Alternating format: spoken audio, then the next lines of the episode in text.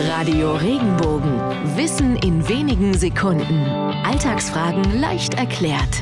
Warum ruhen wir uns nach einem Erfolg auf den Lorbeeren aus? Im Mittelalter wurden Heerführer nach einer erfolgreichen Schlacht mit Lorbeeren geschmückt, ebenso wie Sieger nach einem Wettkampf oder Turnier. Lorbeeren zu ernten bedeutete also Ruhm und Lob zu bekommen. Auch heute erntet man zumindest sprichwörtlich noch Lorbeeren, wenn jemand in einer Sache Erfolg hat. Man darf sich jedoch nicht auf seinen Lorbeeren ausruhen und einfach darauf hoffen, dass es beim nächsten Mal genauso erfolgreich läuft. Früher mussten die Feldherren auch weiter Taktiken austüfteln und heute die Sportler für den nächsten Wettkampf trainieren und Schüler für die nächste Klausur lernen, auch wenn die letzte eine gute Note einbrachte.